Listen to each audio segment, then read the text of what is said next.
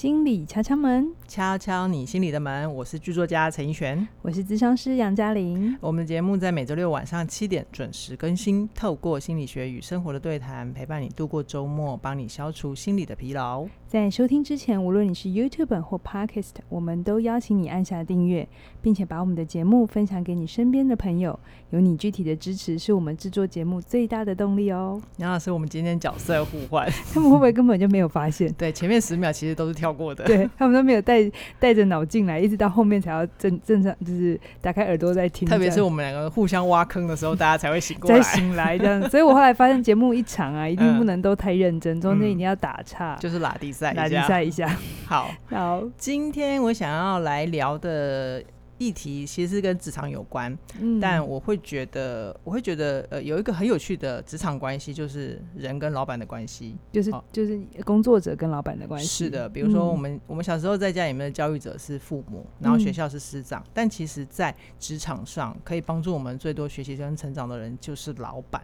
但是不晓得是不是因为微权投射的关系？哎、欸，我现在这边插话一下，这里的老板不是只有大老板哦，嗯、你的直属主管或上司或者只是小组长，都算是你的老板，就是你必须跟他负责报告的人。对，如果你是菜鸟的话，刚进公司嘛，对不对？嗯，就是直接带你的那个人，他也是某种程度上你的小老板。老板，对对对。好，那我想说的是，就是我们一般人会觉得，可能是社会新鲜人或者是菜鸟才会觉得不敢跟老板讲话。嗯，那但其实我们在教室里面看到，就是会有很多的职场老鸟，是。甚至他自己本身都是一个小主管，他已经是要带人的人，不小还还有是不小的经理人，嗯、他们也都会有一些没有办法跟大老板沟通的状况，会有一些担心，会有一些害怕，对。对对特别是我就有印象很深刻，就有一个学员，他在工作他的领域上非常非常的专业，是，但他遇到的状况就是，他原本跟老板先讲好了 A 方案，嗯，老板也说好 OK 去执行，是，但很有趣的是，老板过了一阵子就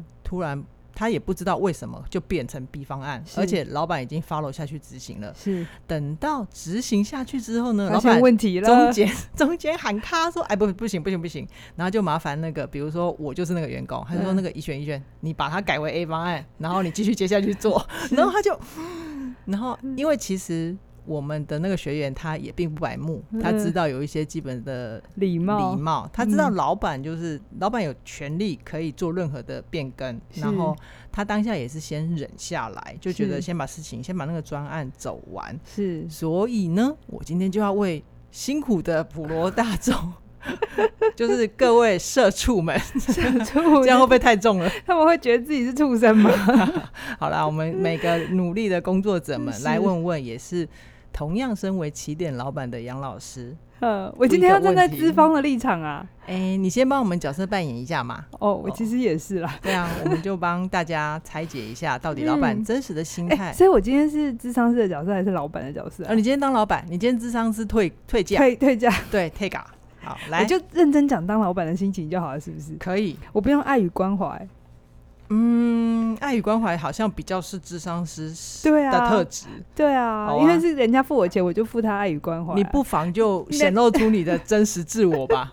那你我要付你们钱的时候，我就没有爱与关怀 就让大家知道那个 起起点的真面目嘛。可能会很像惯老板。好啦，来杨老师，当老板的时候，嗯、当你是处在老板的位置的时候，老板变来变去的时候，他通常怎么了？好，我必须先讲哦。嗯也不是我帮老板讲，我突然觉得我好难讲话。你现在有在有在戳是吗？就是我可以理解这个老板呢、欸，我可以理解这个你刚刚讲的这个学员的老板，但我没当过老板，我其实一直都当员工的，我还蛮嗯。觉得困扰的，对啦，我我也我也知道，站在你们的角度，嗯、你们是执行的人，如果上头一直变来变去，嗯、其实你们很辛苦，因为老老板可能只是一个念头闪过，他可能不知道这底下有几十个动作要做。对，所以我知道，我知道，因为我每次要改什么，我旁边都会有人吼我，因为老板通常就一句话，他就想说就会有人做了嘛，然后旁边那个 学姐就会吼我说。你以为这么简单呐、啊？你以为就这样子就想一想一想就就解决了？但在我们真实状况并不是这样。对，我所以起点文化非常允许真实的声音。好好，我先讲，我还是要帮老三老板就是解释一下他到底怎么了。嗯，嗯，这么说好了，其实老板就像你刚才讲，老板的视野高度还有他的资讯量是跟底下的人不太一样的，嗯、所以有些时候呃，在做评估决策的时候，你的资讯量越多，其实你的决策相对的会比较好，嗯、品质会比较好。可以理解。对，嗯、那因为有的时候，比如说有一些东西是市场性的，我有些东西是有时效性，我真的没有时间在那边跟你解释整个来龙去脉，我可能只能。而且很立即的时候，其实就真的只能做决策。嗯嗯，嗯啊，要做变的时候，不能先讲一下吗？是这个，我们等下讨论。好，就是变，其实是不呃不太。不太可能，就是不太可能永远都不变。说好了就不动，嗯、其实那真的是你不要带着这样的幻想。嗯，嗯其实就像你出去买买东西好，你可能今天要出去买 A，对不对？是。但走着走着走着，你可能觉得哎、欸、B, B 其实也还不错。你去到现场才知道还有 C 哦，你才会做重新一个决策嘛，嗯、对不对？那、嗯、如果你这时候坚持 A，可是接 A 没有特价、嗯、，B 在特价，而且品牌更好，或者是、嗯、呃功能更好，你要不要换？所以杨老板的意思，杨老板您的意思是，这样比较让你有临场感。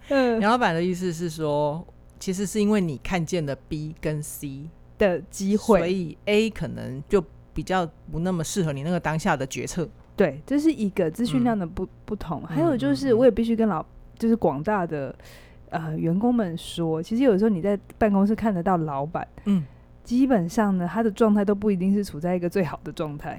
白天的他其实真的有很多的讯息量跑进来，嗯，你可能觉得这只是你的一件事情要问他，然后找他讨找他讨论，可是他前面可能已经开了十个会了，所以你已经资讯量爆炸到一整个，他也转不动，他在跟你，他他愿意花时间听你讲，嗯嗯嗯，然后先给个决定，其实算是脾气还不错的老板了。那有的时候可能等到大家都退，就是就是下了班，然后。办公室比较安静，那像我其实有的时候就是等我没有进教室的那一天，嗯，我可能就会比较。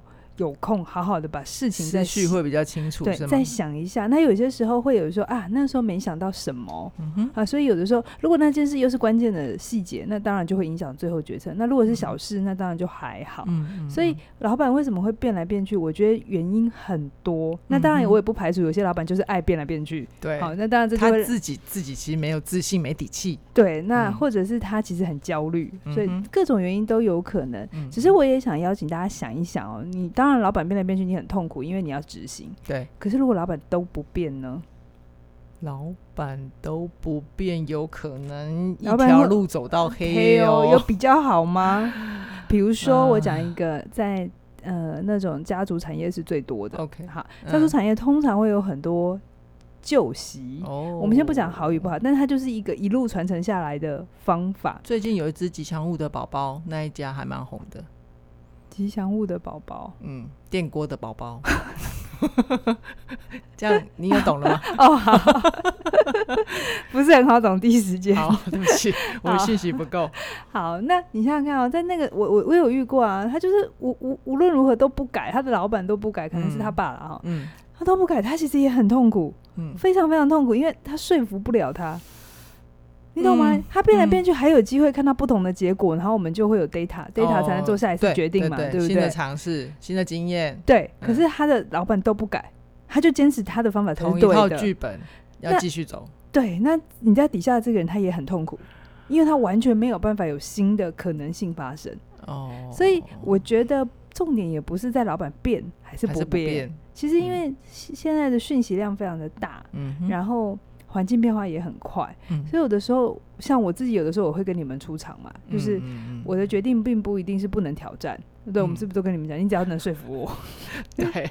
对，然后有的时候我也会跟你们说，呃，有些时候那个讯息变化很快的时候，我也必须跟上，嗯，所以有些时候我知道我可能上一次开会我说什么什么什么，可是到了下一次开会的时候，哎、欸，这个做法又得调整，嗯，这是真的，因为我们已经实际做下去之后，你就有新的。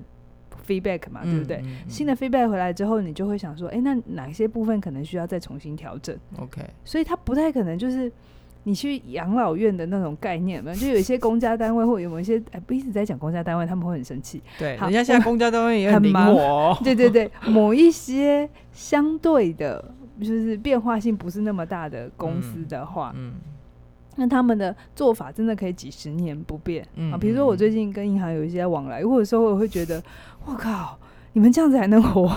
这这个方法有一点旧哎之类的。刚刚那个哇靠是杨老板的口气，就我那我那时候就变成客人了嘛，okay, 对不对？我就不是老板嘛，嗯、我要跟人家合作，我就会觉得哇，你们这种。这这这个这个流程啊，对，这这个程序，我当然知道安全很重要，可是这真的有点僵化僵化了。对对对，那我觉得这真的绝对不是最安全的做法。以现在科技一定也有更安全的做法。可是因为它这中间有太多公公婆婆要处理，干脆就不处理。好像家庭议题哦。对，所以我们有时候第一线去的消费者或者是他们的客人就会一直处理，就处在那种那种流程繁琐，然后这些资讯不是。你就会有一种觉得不需要这样这样子，嗯，嗯不需要这样。那、嗯、那如果说、啊、如果说我们呃不也不能坚持都不改，嗯，然后坚持做到底也有风险，对对。那其实，在老板的位置上，嗯，对，要怎么？你你要你要先跟我们讲一下，就是说，如果如果要当员工要怎么当，是不是？对，我觉得这题不是问我吧，这题应该问你吧。Oh, 你是你才是员工啊！好，你要不要跟大家分享一下？哎、欸，你这也是挖坑给我跳吗？他们很喜欢来了，我们两个挖坑。我觉得大家比较喜欢你挖坑给我跳，因为我是那个比较傻的那一个。通常你都比较灵巧，然后你挖了我就得跳下去。对啊，对啊，你觉得呢？你你自己。我们在真心话大告白嘛，嗯、你自己在起点工作快两一年多嘛，嗯、对不对？也慢慢的要进到第二年，对，第二年多了。嗯，那你自己觉得呢？你的老板是好沟通的吧？哪有人坐在我面前，然后跟我说：“哎、欸，嗯，你的老板是好沟通。”好，我承认杨老板还不错，不错，好沟通。然后一开始的时候，我们其实吵过非常多次。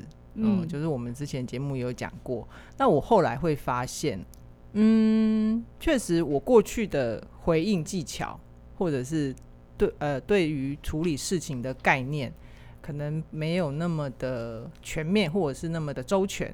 那当我这一方面修炼了之后，我会觉得，就是我会去注意到，比如说你今天假假设我今天早上要跟你谈一个。脚本，嗯，脚本的内容，嗯、然后我会先看你来的时候精神好不好？嗯、你有没有先再跟大家说说笑笑？我先感觉一下，我先感知一下那个氛围。我今天的状态如何？我我稍微还可以读一点空气，我先感觉一下氛围，然后再看你的精神好不好？那如果我们没有约的话，比如说我们通常十点进教室嘛，嗯，然后假如直接已经约了十点半会议，就可以直接进来。那如果没有约的话，我就会问一下说。哎，杨老师，你今天早上的大石头是什么？大石头就是我们时间管管理上，对对对，对对对最重要的事情。对，就是我们会通常会分早上、下午、晚上嘛，嗯，就每个阶段会有每个阶段的大石头。那如果你说没事，然后我还我还要听你的语调哦，哦，我没事啊，这就可能有点心情不好。他说我没事啊，那就 OK，就来我们聊一下这个脚本。嗯，对，这是我的方法。所以你会先看看一下你老板的心情，对。你会知道说什么时候把东西递进去会比较好一点。对对对，你知道厉害的秘书都是这样吗？真的，真的真的，我看过那种厉害可以待很久，而且是那种董事长的旁边的那种秘书的哦，都是哈，他真的不是白目到。有事情来，他就递进去。他其实会知道说，董事长在什么时候心情最好。嗯、所以你知道，其实不要小看秘书这个角色哦。是很多称职的秘书，他通常是老板的得力助手。对，嗯，真正的、真正的、真正的手跟脚。所以老婆也很怕秘书。好，这歪掉了。另外一题。对。所以你知道，底下很多人其实。很清楚，就算他的权位再高，他都要跟秘书打好关系，嗯、因为他什么时候把他的公文送进去是有差别的、嗯嗯嗯。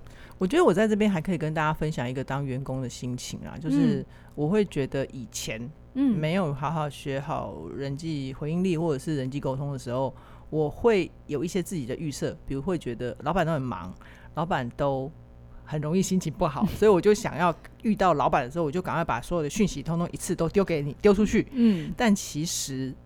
各位亲爱的听众，你越是这样做的时候，老板会很容易也受到你的焦虑的影响，嗯、他的情绪波动也会很大，是不是大好就是大坏？嗯、通常，如果你期望老板好好的停下来，停下来问你说你怎么了？你怎么这么急？那你真正要说的意思是什么呢？这个通常要到智商室里面。你付钱的时候，对对对对对，否则的话，在正常的环境之下，即便在起点，如果我只是一般办公时间遇到杨老板，我也是变成是我要去感知他的情绪，然后在适当的时候再提出我的问题，嗯、这样子会比较好。是是，确实啊，嗯、你后来有比较懂得看我的脸色，就这样感觉我好像很坏耶。对对对对对对对，耶，这就是我要挖坑给你跳的地方。就是有的时候。你真的也不知道我前面后面发生什么事情，嗯嗯、对。那有的时候，你对你在你的世界里这件事很忙，可是在我的世界里，可能这件事情的呃急迫程度还没有这么高。嗯，那我还有更重要的事情要处理。那你又特别没有做一个呃暖身的说明的时候，嗯、我就会觉得。我只感觉到是情绪，而没有感觉到这件事情到底你希望我怎么帮你。嗯嗯，对，那我就会有一种我请一个人来，然后我还要哄抬他，不太合理吧？到底为什么？是不是？到底花这笔钱为什么？对啊，就是呃，我我都能知道大家很认真在第一线工作，可是其实记得不要只是努力工作，要带着脑袋工作。好，就是有些时候，嗯。某些时候对你来讲很急很重要的事情，你也要换个角度来讲。那你要怎么表达，让你的老板知道，这真的是很急，把他拉进来，在你的圈圈里，是你们一起急，你们一起知道这件事很重要，而不是只有你很在乎。对，然后老板的状况外，或者是老板有他。更紧急的东西，只因为你不想今天加班，你只想提早下班，所以你就把这个东西丢给你老板，这其实也是不对的。哦，我刚刚还想到一个很有趣的小诀窍，就是你不要，嗯、就是当你有事情，即便你很有礼貌的去问老板，就是去去征询他有空的时间，你也不要只是说，哎、欸，老板，请问你有空吗？千万不要这样讲话。对，就是我。如果在员工的立场，当然会只是想说，哎，我想好好的，对，然后我轻轻的问你，那你可以先回答我，你什么时候有空？但其实，在老板的世界里是什么？哦，这真的是一个很可怕的问句。我到底要回答有空还是没有空？对，如果我回答有空，但是你现在这件事情我。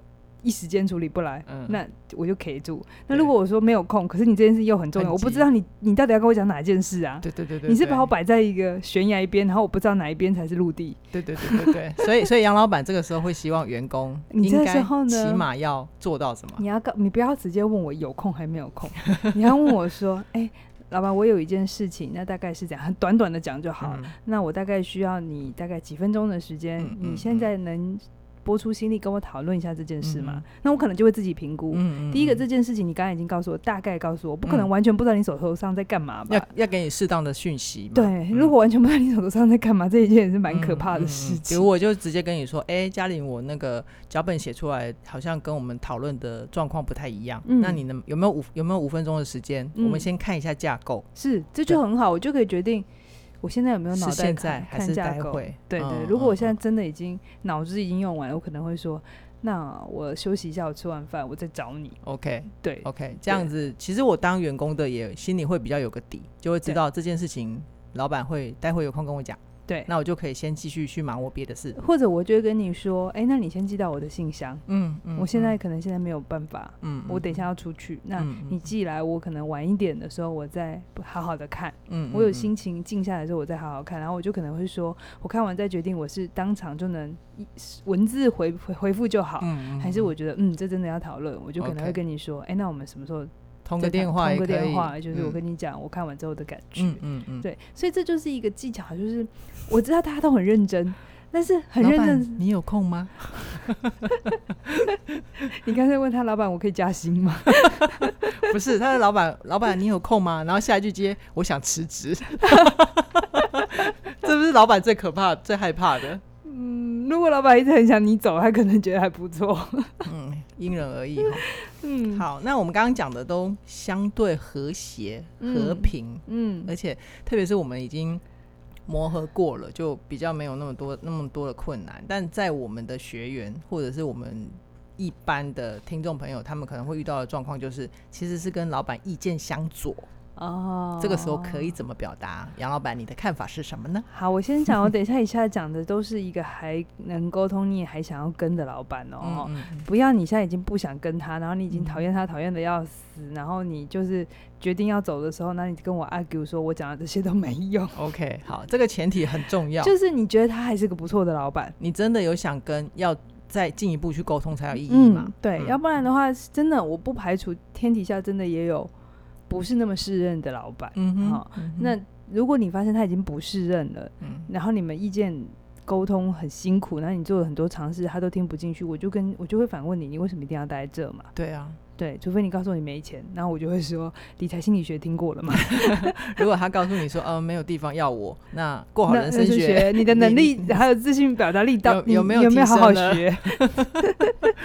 对啊，就是这已经不是沟通层次的问题了嘛，okay, 对不对好，好，那如果还可以跟，还想跟的话，嗯，还想跟的话，那你记得你要跟你老板沟通的时候啊。嗯无论你的老板是哪一种个性，好艺术型一点的，还是浪漫型，哎，不，还是艺术型、浪漫 型是一样的。理性一点的话呢，我会建议你，你在沟通之前一定要有所准备。OK。就是不要带着一个空着的脑袋，然后去跟老板讨论，然后老板一问你，然后三不知，嗯嗯，老板绝对会生气。对，而且对自己也很扣分啊。对啊，对那个发问的人也很扣分。你一定要前从通盘想过，而且你如果他意见不合，一定表示你一定有更好的做法嘛。嗯嗯，你不能只是说我不喜欢，所以你要改。哎、欸，到底谁是老板呢、啊？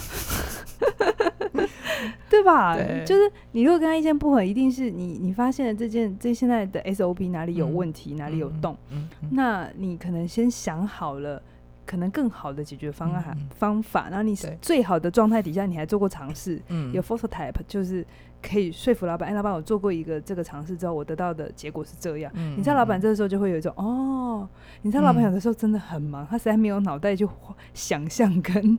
去去帮忙推演，嗯、对对对、嗯，那你能帮他把这个决策速度越短，对越好。其实我们之前就写过一个脚本啊，就是那个职场上的员工的价值有两个嘛、嗯，第一个就是可以帮老板省时间，第二个就是帮老板省情绪，对。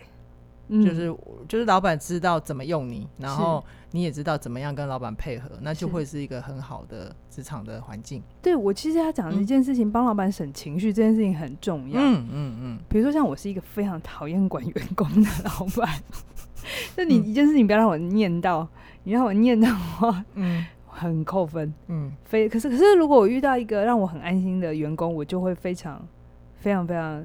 重重用他，因为我最喜欢的就是你不用我念，嗯、你也不用我在那边一直屁股跟着，嗯，然后你就会自己把它做好。但你不要小看这件事哦，对，你让老板放心，其实就是你在老板跟你之间的这个户头里头存了很多钱。是，是有的时候老板当然不排除有些时候决策是很模棱两可的，嗯，A 也可以，B 也可以，或者 A 也不确定，嗯，B 也不确定。但为什么老板会愿意听你？你的意见不是听隔壁的人那个意见，原因有可能是你让他比较安心。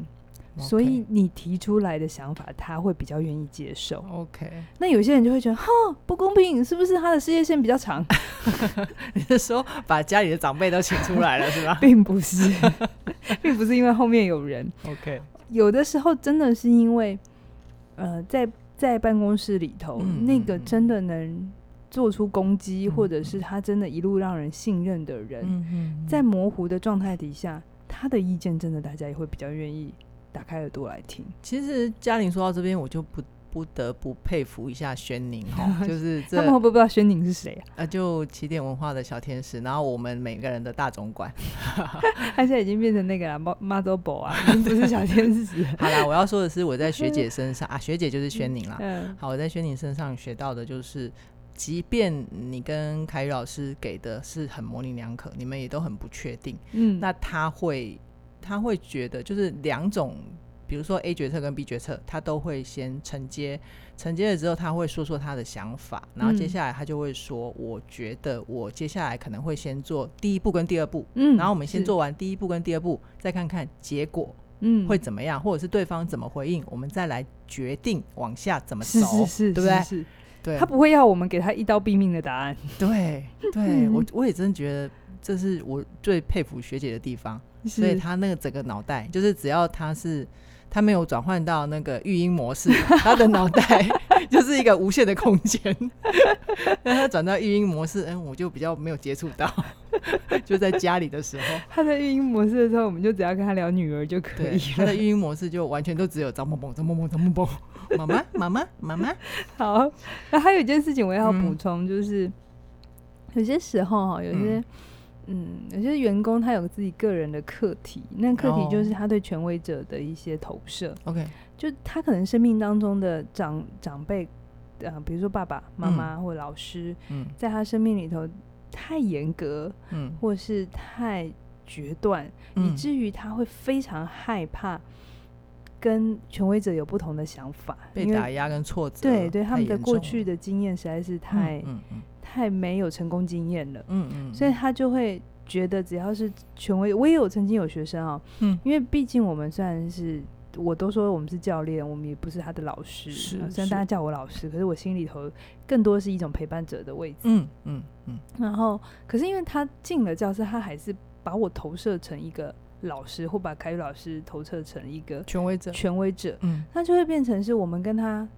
讨论或者去问他什么问题，他都会听起来像质疑，他都会听起来他很像做错什么。哦、但其实有的时候我们不是，我只是想知道多一点讯息，不然我要怎么帮你？嗯，然后那个害怕就会让他没有办法把好把自己好好的讲清楚。嗯，哦，那我就觉得这真的很伤，因为你的老板没有受过心理学的训练，他没有必要懂你。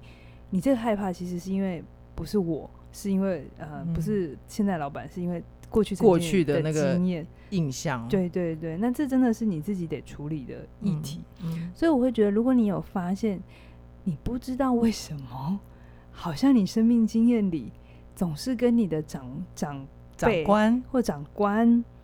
嗯，不管大老板、小老板，总之就是带你的人，嗯、永远都处的不是很好，要不都是一直反抗他，嗯、要不就是好像你很一直顺从，但又一直很委屈。对，那我要跟你讲的事情，可能问题都不是在这些老板，嗯，你再换几个工作都没用，嗯，嗯，你可能还是要回头去根源在自己身上，对，你到底对权威者。有什么议题是没有处理掉的？嗯、说不定你这些老板都是一个懂得用你，也很会用人的老板，嗯、只是你一直没有把那个入口打开，让他们可以靠近你。嗯嗯嗯嗯。所以这个就要先觉察自己对权威者是不是有一些太既定的看法、印象投射，嗯，对不对？太害怕或者太。太想反抗，嗯嗯嗯，好，我觉得职场上有一句话说，老板需要你埋头苦干，但是老板会看不见埋头的人，这句话还蛮好的，还不错、欸。因为其实认真做事的人真的很多，嗯，但你得要适度的愿意跟老板说话，或者是能够让老板看得见你，是，是你才会能够去得到你 应有的报酬，对，就是或升迁嘛。有些时候我也遇过员工，是他觉得，嗯，他有做就就有一天会被发现嘛，路遥知马力嘛，嗯、知哎对，路遥知马力。然后他觉得，嗯，有一天大家会知道我的为人啊，嗯、我的能力、啊，日久见人心啊，不用太太 promote 自己。嗯，我觉得这个东西是建立在你真的很考验你老板的这个专注力啊、时间啊，嗯、还有你们的工作真的很长很长。嗯，然后再加上你其他的同事没有做这件事。嗯，如果你旁边有一个同事表现你们两个差不多，可是他更懂得品牌，适度的在老板面前表现。我我他不是打马，不是拍马屁哦，也不是也不是抢人家的功劳，他只是适度的做品牌印象哦。嗯嗯，只是适度的做品牌印象哦，一个会跟一个不会，嗯，就差真的有差，一定是那个会相对的比较知道怎么让老板正确的认识他。嗯。会比较有机会。我说的是正确的认识哦，哈、嗯！如果你过度的包装，把你做不到的事情说成做到，当你老板发现的时候，哦、他会更生气。那个叫吹牛皮了。那那其实也会有副作用，是哈。那真的是你会让老板觉得他被欺骗。好，好，可是如果是适度的，嗯，呃，你做了多少？那你只是提点一些，让你老板更快的知道你发生什么事，嗯、你在哪里，嗯、你现在的进度在哪里，老板就会刚才讲的省时间跟省情绪，是，他就会觉得、哦、OK OK 很安心。那、嗯他他如果要加薪或者有一个职位调动的时候，他就会想到，哎、欸，试试看。嗯，甚至于 A 方案跟 B 方案的时候，他完全就不会去想 B 方案了，他就会觉得，嗯、没错，我们就是做 A 方案了。对，相对的，他给你的权利跟空间也比较大。嗯，所以为什么呃我们会推出自信表达力？是我真的也有看见很多人真的很会做事，嗯，但就是不太会把自己所做的事情加上合适的。使用说明书，你知道吗？商品都还有文案，嗯，那你这个人出来工作不用有文案吗？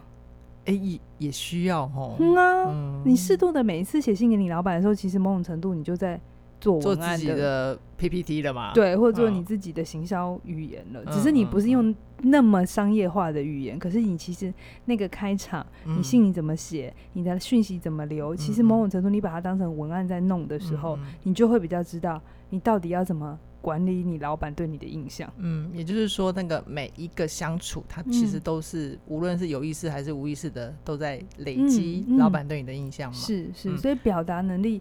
真的非常的重要。嗯，那我觉得面对老板会紧张是很正常的啦。但呃，我呃，凯宇老师的自信表达力里面就讲到。呃，勇敢他不是无所畏惧，而是知道如何利用恐惧嘛。是。那其实如果你因为差了这么一点点，不会去组织讯息，常常让你的老板听得一头雾水，就很亏嘛。嗯、是对是。那在自信表达力里面，凯宇老师他就会陪伴你用呃议题、理由、结论这样的思考框框架，然后让你。知道在表达讯息或者是跟老板陈述的时候，你可以怎么样去展现自己，让老板让你一开口，老板就会听得到你的重点。嗯，然后也觉得你很有信心，他把事情交给你很放心。是的。好，那，这门课呢，现在呢到八月三十一号之前呢，嗯、呃都有优惠价一三九九。那过了八月三十一号之后呢，就会呃调到一六九九的价格了。嗯、如果你现在还没有参加这一门课，然后你又很希望自己在职场上面，不管是对老板、对客户、对同事，都能有一个更好的表现，嗯、真的非常鼓励你参加自信，表达力，打造自己的品牌印象。嗯，那我们今天就先跟大家聊到这边了，下星期在空中跟大家再会，拜拜。拜拜。